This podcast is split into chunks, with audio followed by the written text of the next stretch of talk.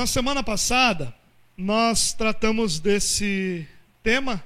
Deus anuncia a salvação, lidando com o texto de Lucas, capítulo 1, os 25 primeiros versículos, onde eh, nós podemos, através da história de Zacarias e de Isabel, eh, encontrar Deus falando ao povo depois de cerca de 400 anos de silêncio, depois do povo é, viver um período sem que nenhum profeta fosse levantado, sem que nada extraordinário acontecesse no meio do povo, então Deus se manifesta a Zacarias, se manifesta a Isabel e anuncia que é chegado o tempo de salvação.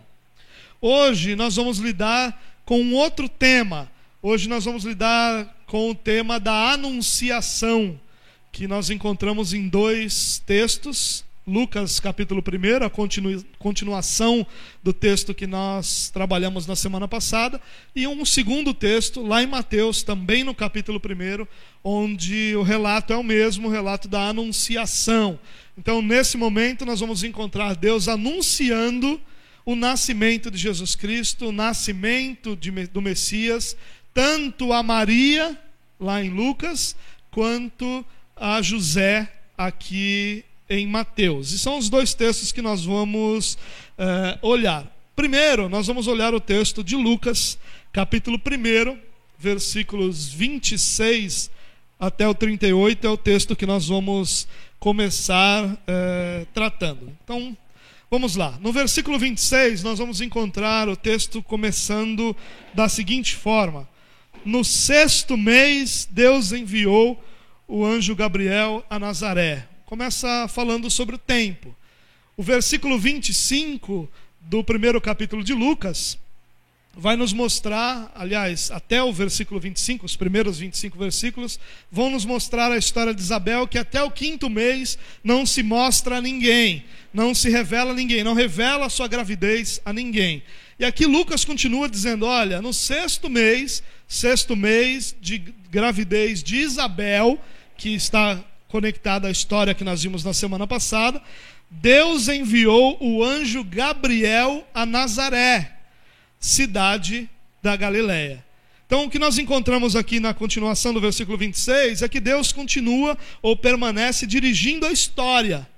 E agora ele envia o anjo Gabriel, que anteriormente se apresentara a Zacarias, é, ele envia esse mesmo anjo a um vilarejo. Né? Nós vamos encontrar na nossa tradução a palavra cidade, porque o idioma grego não tem uma palavra para algo menor do que uma cidade, um vilarejo ou uma aldeia, mas é isso que Nazaré era. Era um vilarejo, uma cidade muito pequena, é, que ficava na região da Galileia. Aqui, irmãos, só como ilustração, não quero é, gastar muito tempo nisso, nem é o alvo da nossa mensagem essa noite, mas sempre que a gente fala sobre Israel, muitos irmãos ficam confusos sobre eh, como era Israel, sobre como Israel, eh, essas localidades são organizadas. Então eu separei um mapinha aqui, só para a gente olhar de forma bem rápida e você entender um pouquinho Israel, porque a gente, ao falar dos evangelhos, que é a nossa pretensão nos próximos não sei nem quanto tempo, nós vamos lidar muito com Israel. Então, dando uma olhada nesse mapa aqui, irmãos, nós vamos ver que no sul de Israel nós temos a Judéia, lá no norte de Israel nós temos a Galileia. É, olhando direitinho aqui, ó, nós vamos encontrar onde está a setinha Jerusalém, que é o centro de tudo, e é em Jerusalém que nós vimos os versículos da semana passada, os primeiros 25 versículos de Lucas, lá no templo de Jerusalém, que o anjo Gabriel se revela a Zacarias. Agora, nós não estamos mais no sul de Israel, agora nós vamos lá para o norte de Israel, para um pequeno vilarejo chamado Nazaré. Tá? E só para ilustrar um pouquinho melhor isso, lá na Galileia nós vamos encontrar o Mar da Galileia né, onde muitas histórias acontecem.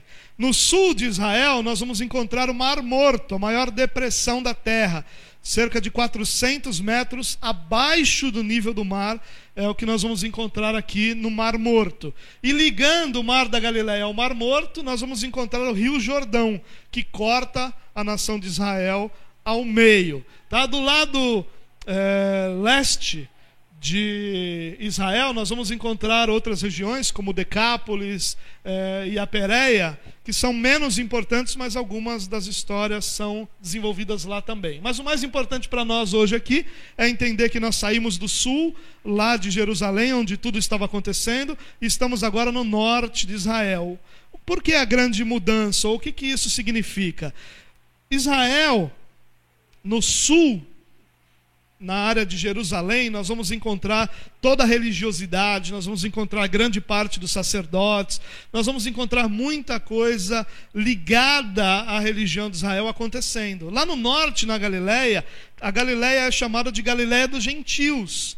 Por quê? Porque essa região, durante é, aquele momento de cativeiro, cativeiro assírio, onde uma parte de Israel é levada ao cativeiro, muitas pessoas de outras nações passaram a morar nessa região, e quando da volta dos judeus a essa área, houve uma miscigenação muito grande, uma mistura entre os judeus e as pessoas de outras etnias. Então, eles eram considerados pelos sulistas é, como é, povos impuros, como povos não judeus legítimos, né? Então é a Galileia dos gentios. No meio do caminho está Samaria, mas Samaria é uma outra história, a gente vai lidar com ela quando isso é, for possível.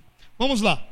Continuando o texto aqui, o texto diz que Deus enviou o anjo Gabriel a Nazaré, cidade da Galileia, a uma virgem prometida em casamento a certo homem chamado José. E uma coisa importante para a gente entender aqui, que vai ser muito valioso para nós no texto, irmãos.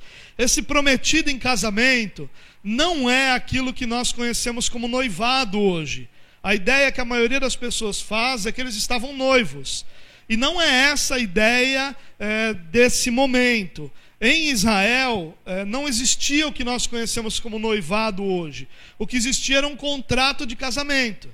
Muitas vezes esse contrato era é, levado adiante quando o casal ainda era adolescente, né? Então era um casamento arranjado, mas arranjado é, entre os pais com os noivos ainda novos. Mas era um contrato, ele não poderia ser quebrado como o noivado é hoje. Hoje nós encontramos o noivado e de repente é, esse noivado pode não continuar acontecendo e não há nada, nenhuma dificuldade nisso. Naquela época, o estar prometido em casamento tinha o mesmo peso de estar casado diante da lei. Então, quando havia uma traição, era considerado adultério quando havia um desejo de quebrar esse noivado, isso tinha que ser feito da mesma forma como era feito a quebra do casamento, o divórcio. Então, é muito mais sério do que aquilo que nós imaginamos é, como o noivado. Só era possível desfazer esse compromisso através do divórcio. Ainda no versículo 27, o texto diz que José era descendente de Davi e o nome, o nome da virgem era Maria. Tanto José quanto Maria eram descendentes de Davi, portanto, da tribo de Judá. E na a tribo de Judá foi feita uma promessa. Na verdade, algumas promessas foram feitas à tribo de Judá. Por exemplo, lá em Gênesis 49, quando é, o pai Jacó, daqueles que serão as doze tribos, os abençoa, ele vai dizer o seguinte no versículo 10: O cetro não se apartará de Judá, nem o bastão de comando de seus descendentes, até que venha aquele a quem ele pertence, e a ele as nações obedecerão. Aqui nós vamos encontrar uma promessa messiânica. Nós vamos encontrar uma promessa que os descendentes de Judá serão reis de Israel, mas uma promessa superior a essa é a promessa de que nós teremos da descendência de Judá o rei é, a qual todas as nações obedecerão. Segundo Samuel, capítulo 7, versículo 16, nós vamos encontrar uma promessa de Deus a Davi, dizendo o seguinte: Quanto a você, Davi, sua dinastia e seu reino permanecerão para sempre diante de mim. O seu trono será estabelecido para sempre. Então, o que Lucas está fazendo aqui é trazer a lembrança que os descendentes de José e de Maria, ou o descendente de José e Maria, Jesus especificamente, vinha da linhagem de Davi, vinha da linhagem de Judá e vinha para ser o cumprimento de muitas promessas que foram feitas, feitas a Davi e também a Judá. No versículo 28, olha que interessante. O anjo, aproximando-se dela, disse: Alegre-se, agraciada o Senhor está com você. Maria ficou perturbada com essas palavras, pensando no que poderia significar essa saudação. O anjo vai saudar Maria, uma jovem que vivia numa pequena cidade, não compreende claramente o significado daquelas palavras, se espanta com o momento. E é interessante que nós vemos mais uma vez uma amostra da reverência que nós encontramos nas Escrituras de alguém diante de Deus. Mais uma vez nós encontramos alguém que, diante de uma manifestação de Deus, treme, teme, se espanta, se assusta, não trata isso de forma leviana, não trata isso de forma banal, não trata isso como se estivéssemos lidando com qualquer momento, mas com a seriedade que estar diante de Deus exige.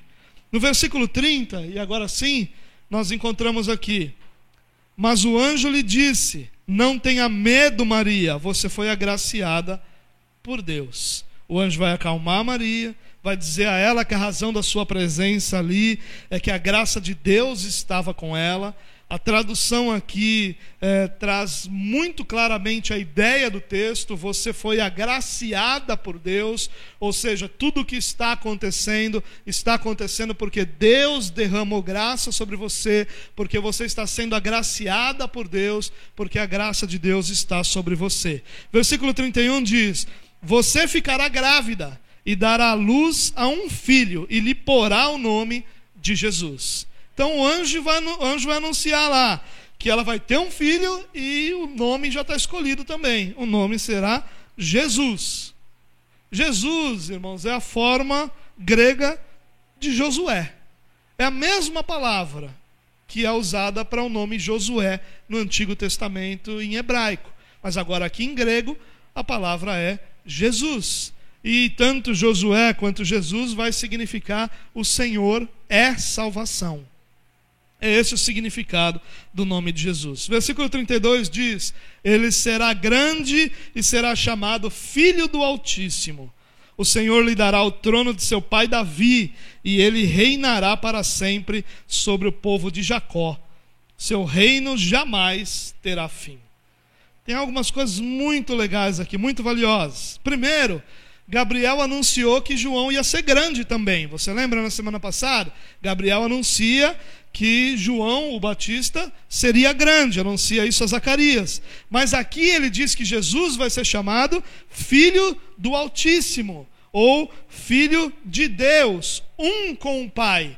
O que Lucas está anunciando aqui é que Jesus será um com Deus não está falando de uma criatura, não está falando de alguém que está para ser criado, não está falando de um homem comum, mas está falando de alguém que é filho de Deus, que tem da mesma substância, da mesma realidade que Deus tem.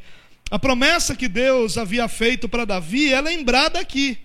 E Gabriel, até de uma forma poética, né, anuncia o cumprimento dessas promessas. Havia é, uma ligação muito forte de Israel com as promessas que Deus havia feito a Davi, promessas de que o reino de Davi seria um reino eterno, promessas de que o reino de Davi estaria sempre em vigor.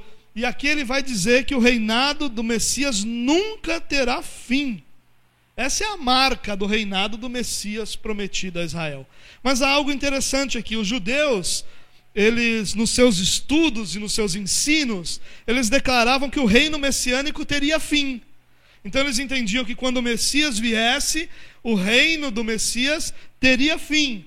Só o reino de Deus seria eterno. E o que Lucas está nos ensinando aqui é que o reino de Deus e o reino do Messias são o mesmo reino que não existe um reino do Messias como se ele fosse um homem que reinasse e um outro reino de Deus, mas é o mesmo reino, porque o Messias é o próprio Deus. E quando o Messias, então, é, é o próprio Deus, o reino desse Messias é também um reino eterno. E ele vai dizer: olha, vocês estão esperando que o reino do Messias tenha fim, mas o dele não vai ter fim. Porque o dele é o reino de Deus, não é um reino humano, não é um reino terreno. Ele não é um rei terreno, mas ele é o rei eterno. Ele é aquele que governa sobre tudo. Ou seja, Gabriel vai reafirmar aqui a divindade de Jesus que nós já vimos na nossa primeira mensagem. Versículo 34. Perguntou Maria ao anjo: Como acontecerá isso se sou virgem? Aqui tem algumas coisas para a gente pensar. Zacarias, quando perguntou isso, deu ruim para ele. Né? Zacarias ficou mudo, as coisas não aconteceram da melhor forma possível. Mas aqui é uma grande diferença. A pergunta de Zacarias, ela vem recheada de incredulidade. Zacarias lembra o anjo que ele já era velho, que essas coisas não poderiam acontecer. Maria está dizendo: como isso vai acontecer se eu sou virgem? Ela não está perguntando no sentido de se eu sou virgem, eu não acredito que isso possa acontecer. Ela entende essa declaração do anjo como algo imediato. Quando o anjo diz para Maria, você ficará grávida, é como se o anjo estivesse dizendo, Maria, agora você ficará grávida. Não é depois que você casar, não é daqui a alguns meses, é agora. A, a, ideia do texto, a ideia da frase que o anjo fala, é uma ideia de que isso acontecerá imediatamente. E aí então Maria vai questionar, dizer como é que isso pode acontecer se eu sou virgem? Como é que posso imediatamente ficar grávida se eu ainda sou virgem? Não tem nada de espantoso em dizer que Maria vai ficar grávida. Mas a ideia de que aquilo ia acontecer com efeito imediato faz Maria questionar, porque ela não tinha consumado o seu casamento. E ela vai então questionar como aquilo aconteceria. Ela não questiona se aquilo ia acontecer, mas como aquilo iria acontecer. E aí o anjo responde no versículo 35: O Espírito Santo virá sobre você, e o poder do Altíssimo a cobrirá com a sua sombra. Assim, aquele que há de nascer será chamado Santo Filho de Deus. Essa é uma das mais belas declarações das Escrituras. Nós a tratamos de forma até mesmo superficial, mas ela é uma das mais profundas e belas declarações das Escrituras. Olha o que o anjo está dizendo aqui. Primeiro, ele está dizendo que Maria vai ficar grávida do Espírito Santo.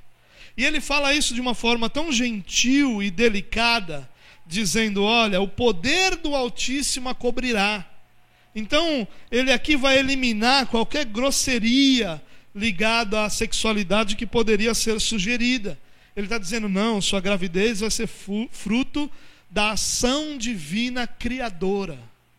O Espírito Santo virá sobre você e irá gerar o menino Jesus, pelo poder do Espírito Santo.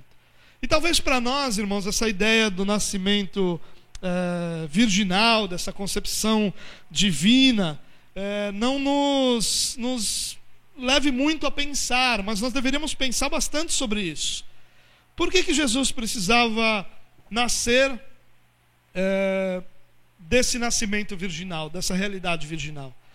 Porque a Bíblia vai ensinar algo que nós conhecemos na teologia como pecado original.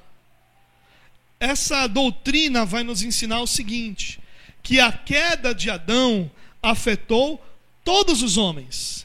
E que a partir da queda de Adão, não há mais ninguém que nasça sem nascer debaixo da influência desse pecado. É isso que Davi quer dizer quando ele diz que ele nasceu em pecado e em pecado concebeu a sua mãe. Ele não está falando de relacionamento sexual, ele está falando de que todo nascimento natural é o nascimento de alguém em pecado. Ninguém nasce sem. A ideia de que nós nascemos sem pecado e que nós vamos desenvolvendo esse pecado ao longo da nossa vida não é um conceito que encontra apoio nas Escrituras. O apoio das Escrituras vem para a doutrina de que todo ser humano nasce debaixo da doutrina do pecado original. Agostinho, lá no início, no final do, do quarto século, início do quinto século, ele vai estabelecer essa doutrina de uma forma muito clara. E aí daí vem até o nome dessa doutrina do pecado original, quando ele vai nos ensinar exatamente isso. Em Adão todos caíram. Por isso que Paulo vai dizer que por um homem entrou o pecado no mundo e todos pecaram. Como assim todos pecaram? Paulo vai dizer que todos pecaram à semelhança de Adão. Como assim todos pecaram à semelhança de Adão? Ele está falando sobre isso, que o pecado de Adão afeta toda a humanidade, que toda a descendência de Adão é uma descendência que nasce em pecado. Não há a partir de Adão ninguém que nasça da mesma forma que Adão foi criado, perfeito, sem pecado. Não, a partir de agora, a raça humana é caída. Ela não cai a partir de determinado momento, mas ela nasce em pecado. Se Jesus nasce de um pai natural e de uma mãe natural, ele nasce debaixo do pecado original. E nascendo debaixo do pecado original, ele nunca poderia ser o salvador de ninguém. Ele nunca poderia ser sacrifício por ninguém, porque ele em si mesmo teria o pecado do seu nascimento. Agora, gerado pelo próprio Deus, gerado pelo Espírito de Deus, nesse nascimento virginal de Maria, nós vamos encontrar um Cristo, um homem que nasce sem pecado e que vive a sua vida santa, plenamente santa. Por isso que o anjo diz: ele será chamado Santo Filho de Deus. Essa expressão Filho de Deus é a mesma expressão que lá na frente vai fazer com que Jesus seja acusado de heresia, de blasfêmia. É a mesma expressão, porque essa expressão quer dizer da mesma natureza de Deus. Não quer dizer filho no sentido de criado, mas filho no sentido da mesma natureza. Então nós vamos encontrar mais uma vez a ideia, a doutrina da divindade de Jesus e da Trindade, irmãos, ela permeia todas as páginas das Escrituras. Na verdade, a salvação é uma obra completa da divindade, da trindade, não só de uma das suas pessoas, mas da trindade como um todo. Vamos lá, seguindo adiante, diz assim: também Isabel, sua parenta, terá um filho na velhice. Aquela que diziam ser estéril já está em seu sexto mês de gestação, pois nada é impossível para Deus. Gabriel vai usar a gravidez de Isabel aqui, que era estéril, conhecida, parente de Maria, e que agora está grávida. E ele vai usar essa história para encorajá-la, mostrando que nada é impossível para Deus e que aquilo que o anjo está falando a Maria vai se concretizar, porque Deus tem feito milagres e realidade, transformado realidades ao longo de toda a história. Versículo 38, olha o que diz: Respondeu Maria: Sou serva do Senhor, que aconteça comigo conforme a tua palavra. Então o anjo a deixou. Irmãos, eu queria dar uma palavra aqui é, rapidamente sobre como nós maltratamos Maria. É, eu já ouvi um desses abençoados que dizem ir para o inferno que chegou lá e disse que viu Maria. Né? E, porque esse é o pensamento evangélico, de que Maria é algo ruim. Esse não deveria ser o pensamento evangélico. Maria é a mãe do nosso Senhor Jesus Cristo. Ainda que ele tenha sido gerado pelo Espírito Santo e foi gerado, e ainda que ele não tenha dependido de Maria para a sua santidade, Maria foi escolhida pelo Pai para gerar o nosso Salvador. Nós não vamos encontrar essa escolha, claro que não por merecimento de Maria, isso é declarado, porque ela foi agraciada, porque a graça de Deus estava sobre Maria, mas nós não vamos encontrar alguém que é incrédulo aqui. Nós vamos encontrar uma serva de Deus, disposta a se submeter à palavra de Deus, à verdade de Deus, à graça de Deus, a obedecer a Deus de uma forma completa. E é isso que ela declara aqui. Ela diz: Olha, sou serva do Senhor que aconteça comigo conforme a tua palavra. E talvez para nós isso possa parecer ah, uma declaração simples. Não é, não. Maria está dizendo assim: olha, eu sei que se eu for, é, como nas palavras do anjo, coberta pelo Espírito e gerar pelo Espírito Santo uma criança, essa criança não vai ter sido gerada pelo meu marido. E eu posso enfrentar um processo de adultério que pode me levar a ser apedrejada. Eu sei que o que Deus está pedindo, que o que Deus está colocando sobre a minha vida, pode trazer graves e duras consequências para mim. Eu posso ser morta por causa dessa realidade. Mas eu sou serva do Senhor que o Senhor faça aquilo que ele crê, ou que ele sabe, né? não crê, mas sabe que deve ser feito sobre a minha vida. Que ele faça comigo conforme a sua palavra. Maria está sendo corajosa aqui. E é interessante que a palavra que Maria usa, sou serva do Senhor, é a mesma palavra que Paulo vai usar se apresentando nas suas epístolas, que deveria ter, ou que tem uma tradução mais exata, como escravo. Ela está, quando ela usa serva, claro que nossa Bíblia vai traduzir como serva, porque escravo não traduz o coração de Deus, mas no sentido de uma submissão tão plena que se chamassem de escravos, de escravo não estaria errando, porque é assim que se comportava a pessoa. Não a postura de Deus para com a pessoa em escravizar, mas a pessoa tão submissa ao ponto de poder ser identificada como uma escrava. É essa palavra que Maria usa. Maria está dizendo: Eu sou plenamente submissa ao meu Senhor. Que o Senhor faça conforme a sua palavra. E aí o anjo então deixa Maria. E aí nós vamos para Mateus capítulo 1. Porque aqui o anjo está anunciando a Maria o nascimento de Jesus. A Mateus, o anjo vai anunciar a José.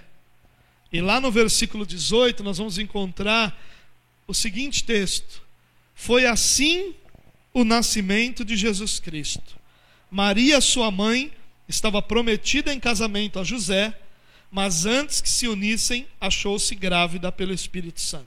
Só uma palavrinha aqui, irmãos. É a primeira vez que nós citamos Mateus e nós não falamos nada sobre o contexto de Mateus, mas para que não tenha nem excesso de informações, nem que a gente perca o raciocínio, eu vou deixar para a gente falar um pouquinho sobre Mateus num outro momento.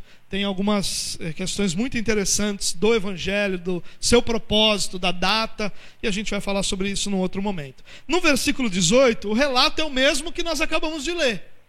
É o mesmo relato, só que de forma mais resumida. Mateus aqui não tem a pretensão que Lucas tem de ser um historiador, ele não tem a pretensão de apresentar todos os detalhes, ele tem a pretensão de apresentar o cumprimento das promessas. Ele não está focado nos detalhes históricos, mas nos detalhes proféticos. Então Mateus vai tratar da mesma história com menos detalhes de uma forma bastante interessante. Versículo 19 diz assim: por ser José, seu marido, um homem justo e não querendo expô-la à desonra pública, pretendia anular o casamento secretamente. A gente precisa pensar sobre isso aí, irmãos. Porque muitas vezes nós ouvimos pessoas dizendo assim: olha, José era tão justo que não queria expor Maria publicamente. Ele queria cancelar o casamento secretamente para que ninguém soubesse que ela o traiu. Até então, na cabeça de José, José não sabe da história, nós sabemos. Mas até agora José não foi informado. Até agora ele não tem a informação de que Maria está grávida do Espírito. Até então, ele quando aqui nós encontramos Maria achou-se grávida, nós vamos encontrar é o texto dizendo que ficou notório que Maria estava grávida. Ficou claro, ou seja, deve ter sido perceptível pela, pelo crescimento da barriga que Maria estava grávida. E ele viu aquilo sem ter consumado o casamento, e agora ele está num dilema. E o dilema de José é: ele é justo, mas ele ama Maria.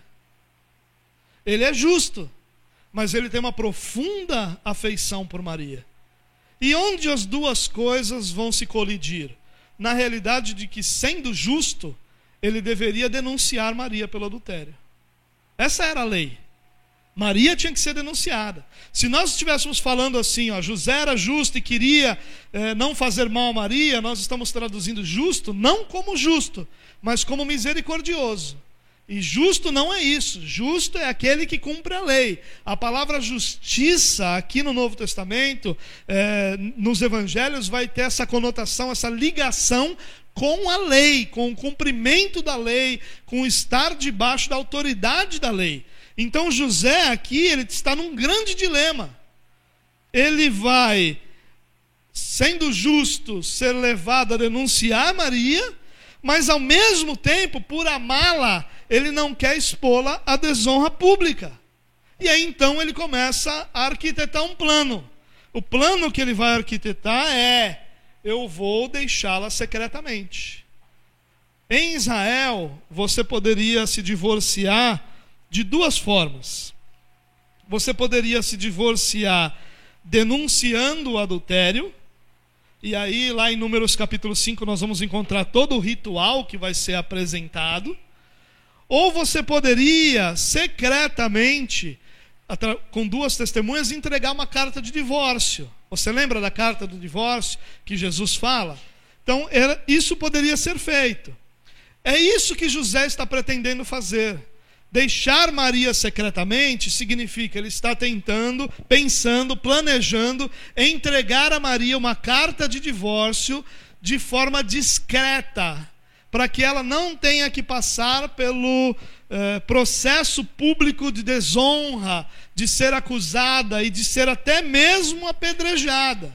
A lei de Moisés autorizava o homem a se divorciar da mulher, dando carta de divórcio, sem precisar explicar o motivo. Simplesmente ele dava a carta de divórcio. Maria poderia ser apedrejada. Nós precisamos entender aqui que esse tipo de morte, essa punição, não era muito comum nessa época. Por quê? Porque quando o Império Romano assume ou conquista Israel, ela tira dos judeus o poder de condenar alguém à morte. Então, o sinédrio iria é, dar o seu veredito, e se fosse a morte, teria que ser levado a um governante, como aconteceu com Jesus a Pilatos, e esse governante é que determinaria se aquela pessoa seria morta ou não. Mas a punição pela lei para o adúltero seria o apedrejamento, a morte por apedrejamento. Por José amar Maria, ele entendia que ele deveria se separar, porque essa era a lei. Por isso ele era justo, ele deveria obedecer à lei. Mas ao mesmo tempo ele amava Maria e sabia e não queria que Maria fosse exposta a essa desonra pública, então ele planeja secretamente é, deixar Maria. É bastante interessante isso, né? O dilema que José está vivendo entre a justiça e o amor. Parece até roteiro de filme, né? Entre onde o amor move a pessoa numa direção, mas a razão, a lógica move em direção a outra, né? Daria um belo filme. Mas José aqui não titubeia, ele vai se separar dela. É isso que está na cabeça dele. Ele vai cumprir a lei. Ele vai fazer, não de uma forma que ela sofra, não de uma forma que ela seja humilhada, não de uma forma que ela possa vir a morrer apedrejada, mas ele vai cumprir a lei. Esse é o resultado do dilema que José então vive. Mas depois de ter pensado nisso, apareceu-lhe um anjo do Senhor em sonho e disse: José, filho de Davi, não tema receber Maria como sua esposa, pois o que nela foi gerado procede do Espírito Santo. Aqui nós encontramos o Deus onisciente, que conhece todas as coisas, até os pensamentos humanos, porque aqui diz, depois de ter pensado nisso, ele não fala isso para ninguém, ele não leva isso adiante, e é interessante que o texto, a, a, o original aqui, dá a ideia de imediatamente ao pensar nisso, o anjo aparece a ele em sonho. Então, não é algo que ele ficou por dias remoendo, imediatamente, assim que ele pensou nisso, o anjo então fala para ele. E nós encontramos a onisciência de Deus aqui, Deus que conhece até os pensamentos mais profundos do nosso coração, que sabe todas as coisas, até aquilo que nunca chegou aos nossos lábios. Aliás, o salmista já havia dito isso, que antes que a palavra chegasse aos nossos lábios, aos nossos lábios, Deus já as conhecia. Agora tem um detalhe aqui: por que, que José temeria receber Maria como sua esposa? Porque o que o anjo está dizendo é: não tema Maria. Por que, que ele temeria? Por uma razão muito simples: ele vai estar quebrando a lei. E quebrando a lei, ele estaria debaixo da punição da lei.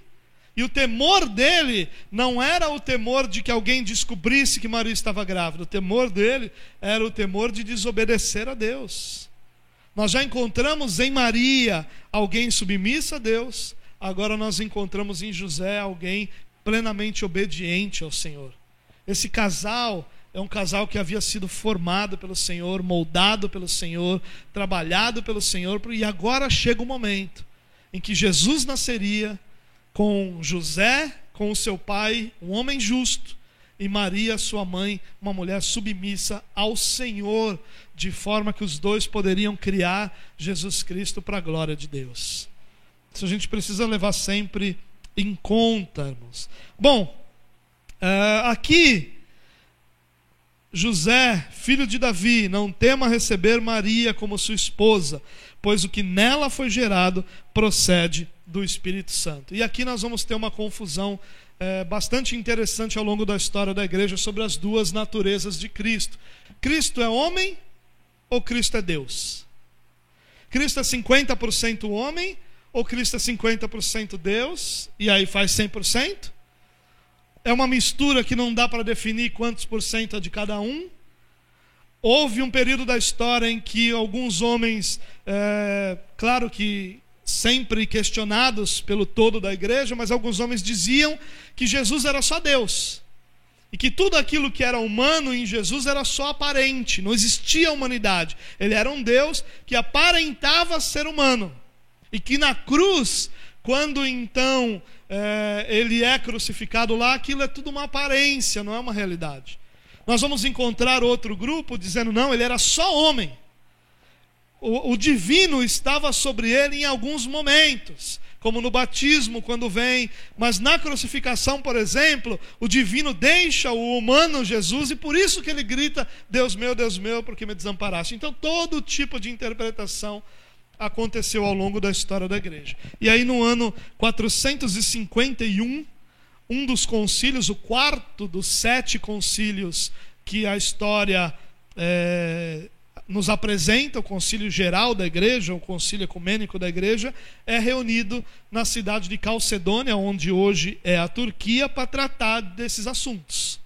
E aí eles vão definir algumas coisas que é o que a igreja crê até hoje sobre as naturezas de Jesus. Isso é muito importante para a gente entendermos, porque a nossa salvação não se concretiza a não ser que Cristo seja 100% homem e 100% Deus. Ela não se concretiza se não for assim. Se ele é uma parte homem, uma parte Deus, ela não se concretiza. Se ele é só Deus e nada humano, ela não se concretiza. Se ele é só homem e não divino, ela não se concretiza. Ela só vai se concretizar se Jesus for 100% homem e 100% Deus. Esse concílio não foi um concílio perfeito. Por exemplo, é nesse concílio que aquela expressão mãe de Deus, dada a Maria, aparece. Né? E dá uma ideia errada de que ela, ela era a mãe do Jesus homem mas nunca do Deus, não como criando ou como criadora de Deus. Mas olha o que o concílio diz, só para a gente passar rapidamente por isso. Diz assim: que Jesus era perfeito quanto à divindade e perfeito quanto à humanidade. Aqui só tem um trecho, tá? Verdadeiro Deus e verdadeiro homem. Um só e mesmo Cristo, que se deve confessar em duas naturezas, inconfundíveis e imutáveis, inseparáveis e indivisíveis. Esse é mais um daqueles mistérios que nós temos na pessoa de Deus. E esse mistério que nós temos na pessoa de Deus, irmãos, tem uma lição muito importante para nós. A lição que nós estamos diante de alguém que é muito maior que nós. De alguém que não pode ser contido na nossa compreensão.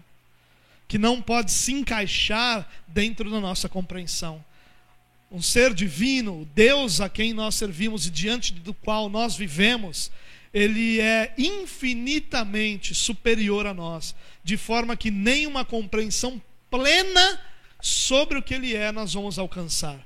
Então, nós vamos entender sim que ele é 100% homem e que ele é 100% Deus. Mas compreender isso claramente, o que, que isso significa, como é que alguém pode ser 100% uma coisa e 100% outra, na própria matemática isso é impossível, mas nós vamos encontrar em Cristo essas duas naturezas. E por que que Jesus precisava ser homem? Paulo vai explicar isso quando ele diz: por um pecado, por um homem, o pecado entrou no mundo. E por um homem, Jesus Cristo, a salvação veio aos homens. Então, o pecado alcança a humanidade por um homem. E a salvação alcança a humanidade por um homem. Cristo é o homem perfeito. que se entrega como Cordeiro de Deus em nosso lugar, para nossa justificação e salvação. Mas ele também precisava ser Deus. Porque se ele é só homem, a sua morte seria suficiente, perfeita e suficiente, para pagar por si mesmo. É só o fato dele ser 100% Deus que concede à sua morte um valor infinito que pode alcançar todos aqueles que pertencem ao Senhor. O fato dele ser Deus e como Deus morrer na cruz é o que concede à morte de Cristo o valor suficiente para que seja justificação por nós. Nós somos justificados porque na cruz morreu quem era 100% homem e 100% Deus. Na sua humanidade perfeita, ele é nosso o cordeiro substituto. Na sua divindade perfeita, ele tem uma morte cujo valor é infinito e alcança a todos nós. Louvado seja Deus por essa grandiosa salvação que nós recebemos. No versículo 21, ela dará à luz um filho, e você deverá dar-lhe o nome de Jesus, porque ele salvará o seu povo dos seus pecados. Irmãos, a humanidade nunca esteve diante de uma notícia maior que essa. Nunca esteve. Eu vou ler de novo, irmãos, porque talvez a gente acostumado com essa realidade todos os dias. Nenhum de nós é, olha muito para essa questão de que tudo isso é o anúncio da nossa salvação. Mas o texto diz: ela dará à luz um filho. Ela quem? A esposa, que tem o que foi gerado em si pelo Espírito. E você deverá dar-lhe o nome de Jesus, porque ele salvará o seu povo dos seus pecados. Mateus acrescenta a ordem aqui de dar o nome de Jesus, que tinha sido dado a, a Maria também, mas ele acrescenta o motivo. A Maria só diz: Você vai dar o nome de Jesus. A José ele diz: Você vai dar o nome de Jesus, porque ele salvará o seu povo dos seus pecados. É por isso. Por isso que você vai chamá-lo de Deus é salvação. E há um detalhe importante aqui, irmãos. Seu povo. Preste atenção no que é dito a José. Ele salvará o seu povo dos seus pecados. E o seu povo aqui não significa os judeus ou qualquer outra etnia. O seu povo aqui vai significar aqueles eleitos pelo Pai para serem propriedade exclusiva de Deus. O povo que é de Jesus porque ele recebeu do Pai. Jesus diz isso, que aqueles que são dele, são dele porque ele recebeu do Pai. O Pai concedeu a Jesus aqueles que ele elegeu para serem povo exclusivo de Deus, para serem povo do Senhor. Versículo 22. Tudo isso aconteceu para que se cumprisse o que o Senhor dissera pelo profeta: A virgem ficará grávida e dará à luz um filho e lhe chamarão Emanuel, que significa Deus conosco. Esse texto aqui tem uma dificuldade, irmãos. Quem fala isso? Tudo isso aconteceu para que se cumprisse o que o Senhor dissera pelo profeta. É Mateus que está dizendo isso? Ou é o anjo no sonho que está dizendo isso? Porque nós ainda estamos no meio do sonho. Será que Mateus está fazendo um parênteses ou será que o anjo está falando? Nós não sabemos. Mas possivelmente nós estejamos diante de algo que o próprio anjo falou. Porque há uma interpretação interessante. Aqui está se referindo a Isaías 7,14, que fala de uma mulher em idade de casamento que vai dar à luz. Então, é uma profecia. Essa profecia era para aquela época, tem dois cumprimentos, a gente não tem como ver o primeiro, ou se referia só a Jesus. O que o anjo está dizendo aqui é que essa profecia de Isaías 7 é sobre Jesus somente. Então é bem possível que aqui nós tenhamos uma interpretação. Mas de qualquer forma, mesmo que Mateus esteja dizendo isso, Deus pode ter dado essa mesma interpretação a Mateus. A grande questão é que Isaías 7,14 se refere a Jesus. Para a gente terminar esse texto, irmãos, e ir para as aplicações. Ao acordar, ou seja, foi um sonho aqui, José fez o que o anjo do Senhor lhe tinha ordenado. E recebeu Maria como sua esposa, ou seja, consumou o casamento. Durante esse período de prometido, eles viviam separados, cada um na sua casa, até que chegasse o tempo, que normalmente não passava de um ano, chegasse o tempo em que eles iriam morar juntos e iriam consumar o casamento. E no versículo 25 diz assim: Mas não teve relações com ela, enquanto ela não deu à luz um filho, e ele lhe pôs o nome de Jesus. José, obediente ao Senhor, a instrução do Senhor, se casa com Maria, agora que ele sabe que Deus havia gerado Jesus, mas só vai ter relações sexuais com ela após o nascimento de Jesus. E é isso que o texto diz. Não há para ter não dá para ter dúvidas aqui. Nós vamos estar diante aqui é, da construção da forma grega da, da frase, que vai implicar que aquilo que está negativo depois se cumpre, depois do tempo. Então, quando diz assim que não é, teve relações com ela até que Jesus nasceu, significa que depois que Jesus nasceu, ele teve relações com ela. Essa é a, é a montagem da frase grega aqui, e nós sabemos disso. Eles tiveram um casamento normal, nós vamos encontrar irmãos e irmãs de Jesus ao longo dos evangelhos. Irmãos, aqui nós estamos diante da anunciação, dos dois textos que mostram Jesus sendo anunciado. Os dois textos onde o que Deus está dizendo em resumo é: chegou o tempo de trazer salvação à humanidade. As promessas que eu fiz agora encontram cumprimento em Jesus Cristo. E ele será aquele que trará salvação ao seu povo. Essa anunciação é fruto da misericórdia de Deus fruto do amor de Deus, fruto do fato de Deus não ter abandonado a sua criação, de Deus ter cumprido, apesar de toda a incredulidade e de todo o pecado que está, é, no qual a humanidade está envolta, Deus cumpre as suas promessas e envia Jesus Cristo, o nosso Salvador. Para a gente terminar aqui, irmãos, eu queria fazer algumas aplicações com você. Primeira aplicação que eu queria fazer: Deus é fiel e sempre cumpre suas promessas. A anunciação deveria nos fortalecer.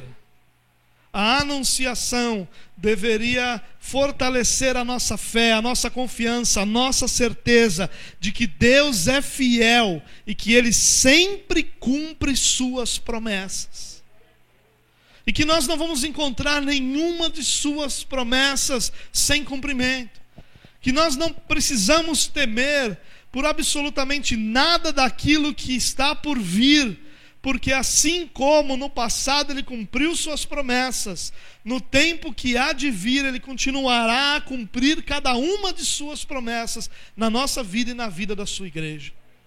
Não há razão para temermos não há razão para duvidarmos. Deus é fiel e cumpre cada uma de suas promessas. Nós estamos falando da promessa de Isaías capítulo 7. Nós estamos falando de mais de 500, 600, quase 700 anos antes do cumprimento dessa promessa. 700 anos antes, Deus levanta um profeta sem que nem ele compreendesse claramente tudo aquilo que estava dizendo, e anunciasse que chegaria, anunciou que chegaria o dia que Deus enviaria o redentor para salvar o seu povo. 700 anos se passam.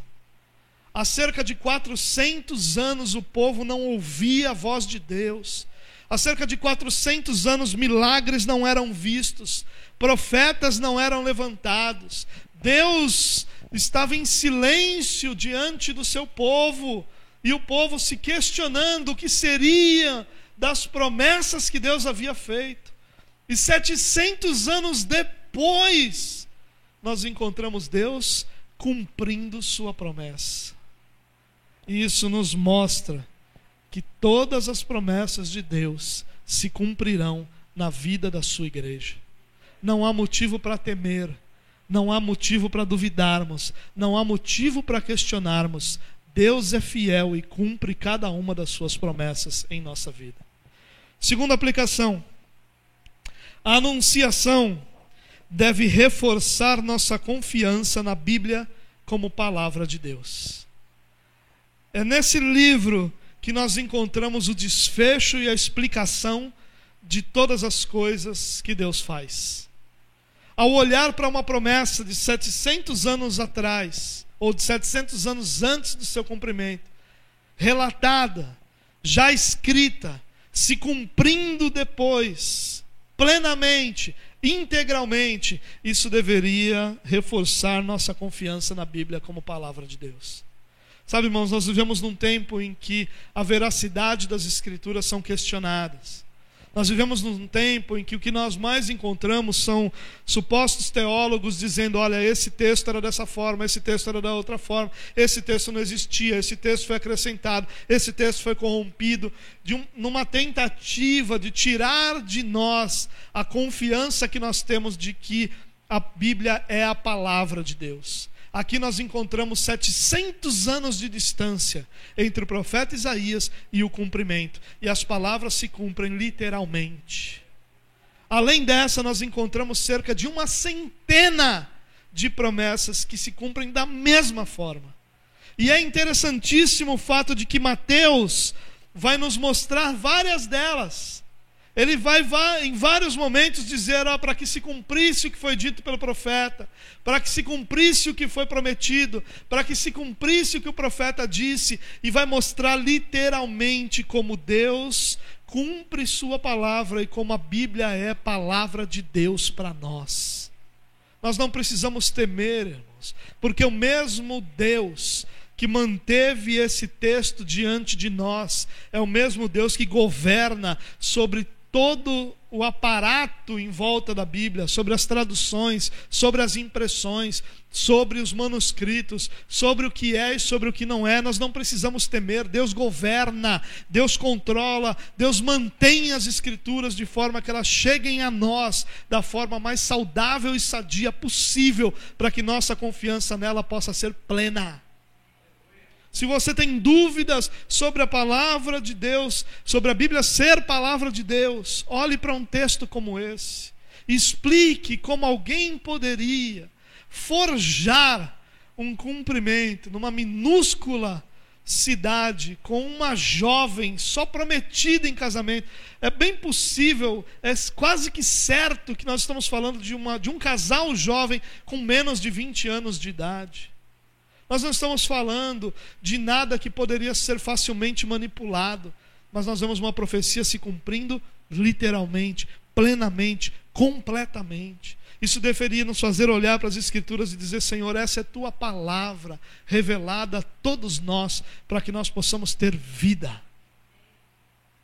Terceira aplicação: a submissão é um ato de fé.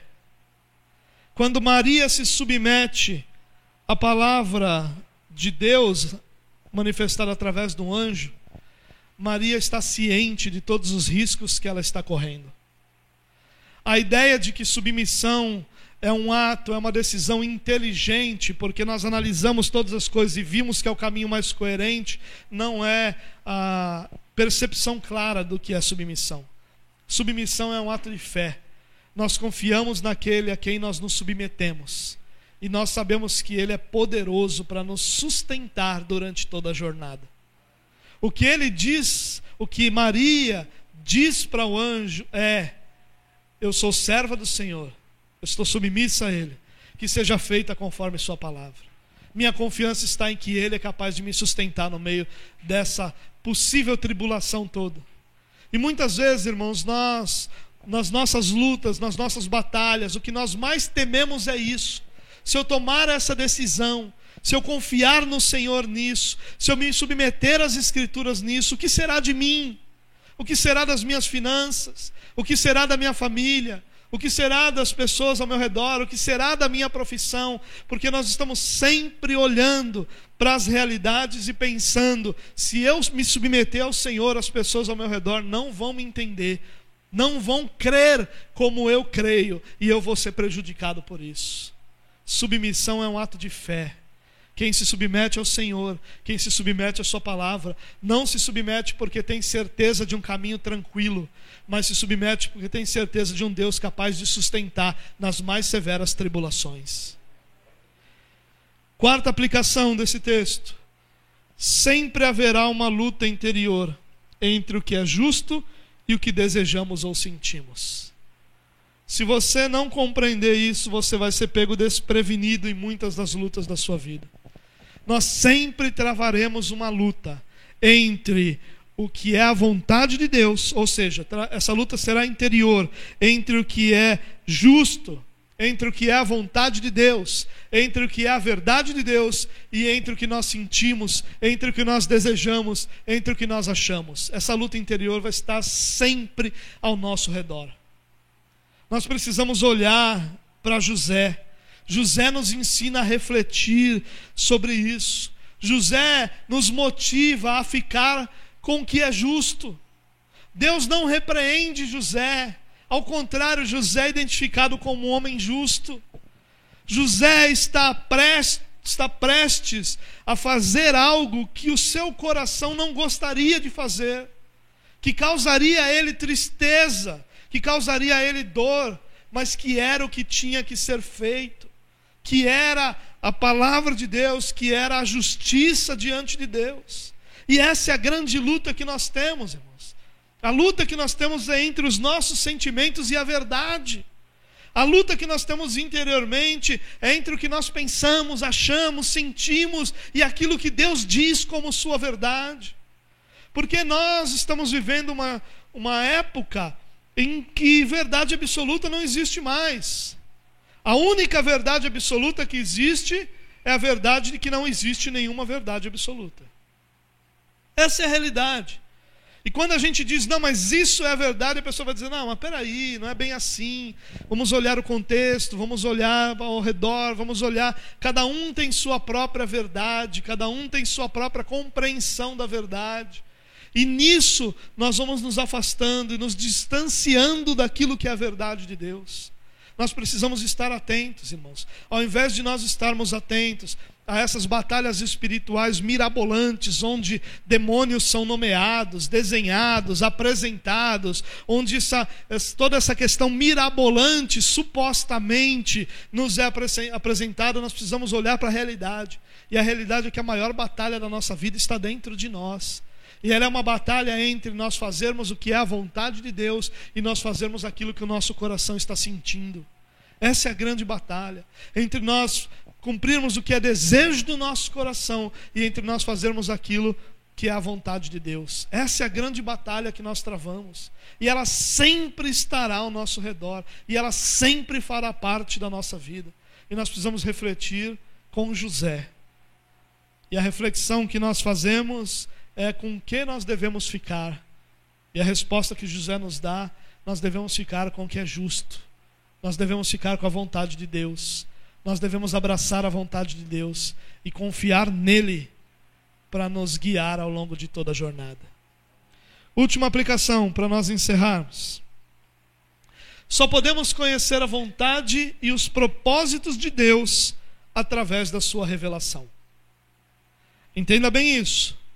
Só podemos conhecer a vontade e os propósitos de Deus através da sua revelação.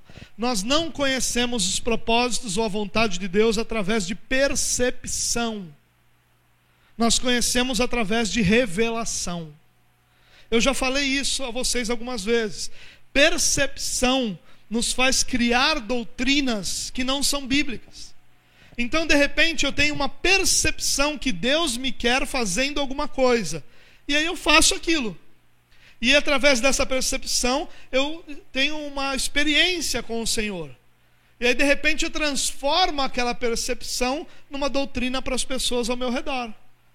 Nós não fazemos doutrina através de percepção, nem de experiência. Nossas doutrinas são extraídas das Escrituras. Nós só podemos conhecer a Deus e a Sua vontade através da Sua revelação.